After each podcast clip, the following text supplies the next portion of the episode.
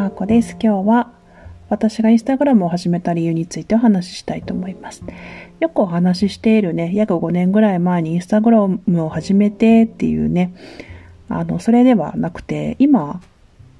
運用している生態ボディというインスタグラムのアカウントっていうのは、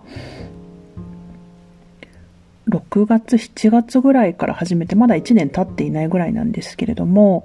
まあ、そのインスタグラムをね、始めるきっかけについて、まずはお話ししたいと思います。えっとね、あの、音声配信で、こう、スポンサーさんを取るというね、まあ、そういう流れが仲間内でありまして、で、仲間内のお寿司くんがね、音声配信のスポンサーさんを獲得したという本を書いておられます。で、その当時私はそういったこう向上心みたいなものとかやってみようみたいな気持ち一切なかったんですけれどもあのジェイミー・スタイルさんっていうね名古屋のあのランジェリーブランドさんがあってですね。で、まあ、本当に素敵なランジェリーを作っておられるんですよ。私すごく肌が弱くて使える化粧品だとか使えるこうコスメだったりそしてまあ洋服もそうですけれども綿とかリネンとかシルクとかね、まあ、そういった天然素材の服しかほぼ着ない人なんですよ。であのー、下着もねレースとか痒くなっちゃうんですよね。レース痒くなるし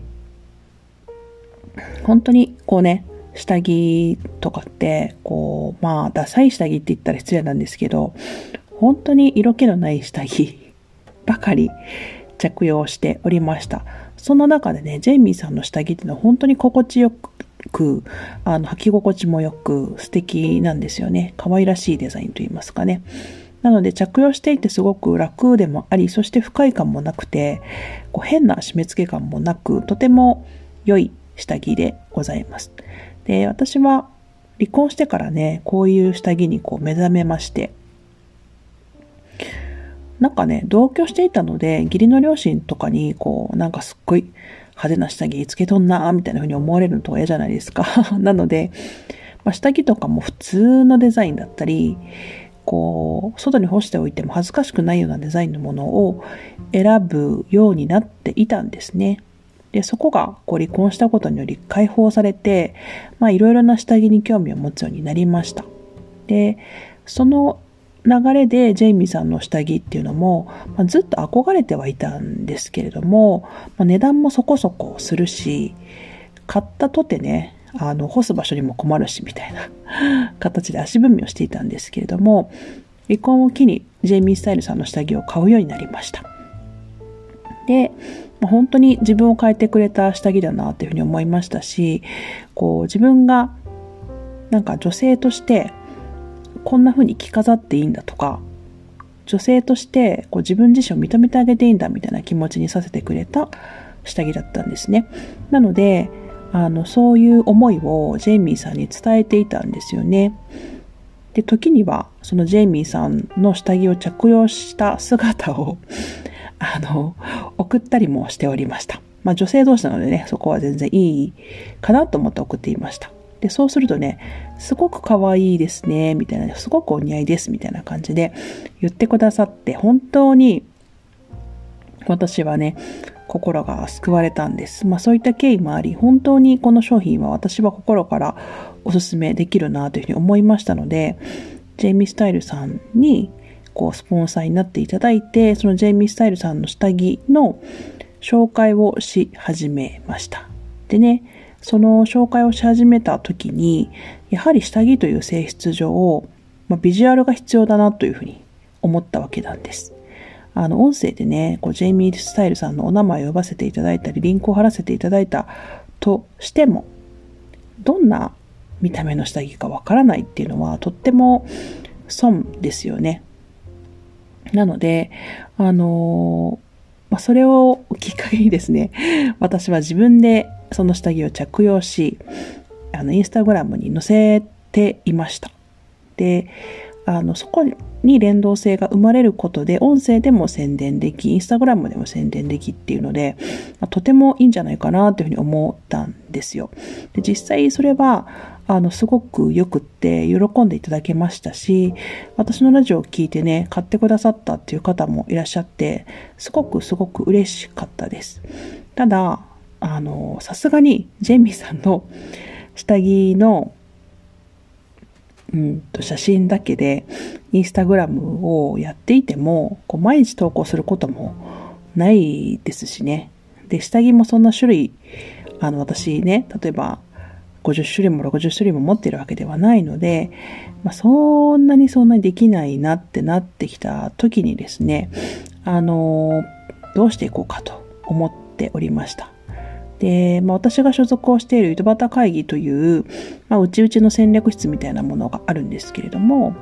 あ、そこでですね、私のこう、発信についての思いみたいなものをね、こう打ち明けた時に、まあ、私はもともと幼稚園のとこに時にアイドルになりたかったんですよ。で、まあそんな恥ずかしい話なんかもして、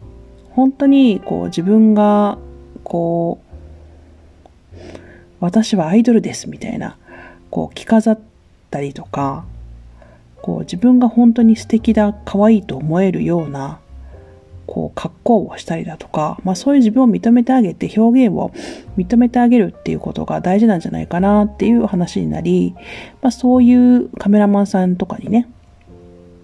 写真を撮ってもらったりだとかして、まあそういう自分を満たしていくと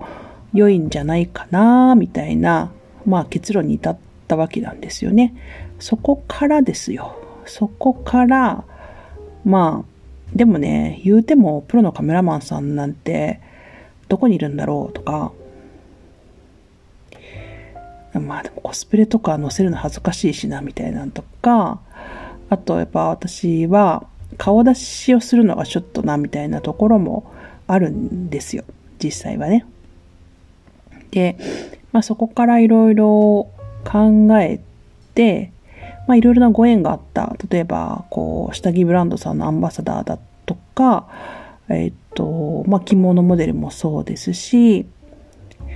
あとは様々な、こう、被写体モデルの案件みたいなものですね、もあったりして、まあ今に至るというわけなんですね。なので、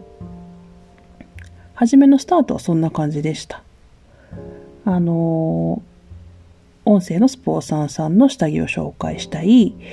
あとはちっちゃい頃の自分の夢を叶えたいというところから、まあ今のような表現に至ったわけです。で、実際自分の体をとってもらったり、姿をとってもらうっていうのは、やっぱすごくいいことで、自分自身を表現できるツールが、まあその写真になっているっていうのは私としてはとてもあの、ありがたいことだな、というふうに思っております。まあ、受け手の方がどんなふうに感じるかとかね、まあ、そのあたりあると思うんですけれども、私は、まあ、すごく外見コンプレックスもありましたし、まあ、太っていて、肌が弱くて、胸が小さくて、お尻がどっしりしていて、とか、まあ、いろいろなコンプレックスがあり、そしてよ、えっ、ー、と、小学校の時か、小学校の時に摂食障害も経験をしておりまして、なんかそういう自分の見た目みたいなことにものすごいコンプレックスがあった人間なので、そういう人間がああいうね、インスタグラムで表現できるということ自体、私はすごい自分自身の成長を感じております。まあ自己満足かって話ですけど、まあ自己満足なところが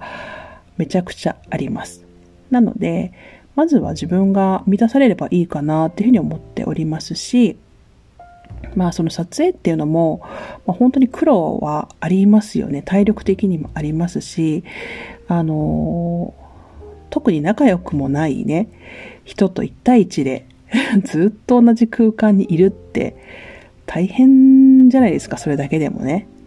というふうに思っておりますので、楽ではないですけれども、まあ自分の中で満たされることをしているっていうのは、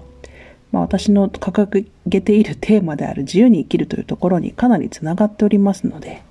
まあ、いいかなと思います。そして、まあ、一人なので、孤独に生きておりますので、あの、パートナーの方がね、嫌がるとか、まあ、そういったこともありませんし、あの、そういう誰かから拘束を受ける、あのそんなことしてほしくないとかね、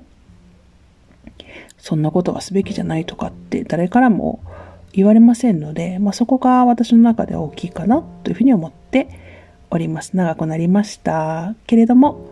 まあそんなこんなでああいう感じのインスタグラムやっています。ただ、まあ、ずっと一定ではありませんし、私もこう自分の願いを叶えていったその先にやりたいと思うことはやっぱまた違うものがあると思いますので、またどんどん変わっていく科学を見守っていただけたら嬉しいです。今日も聞いていただきありがとうございました。かこでした。さようなら。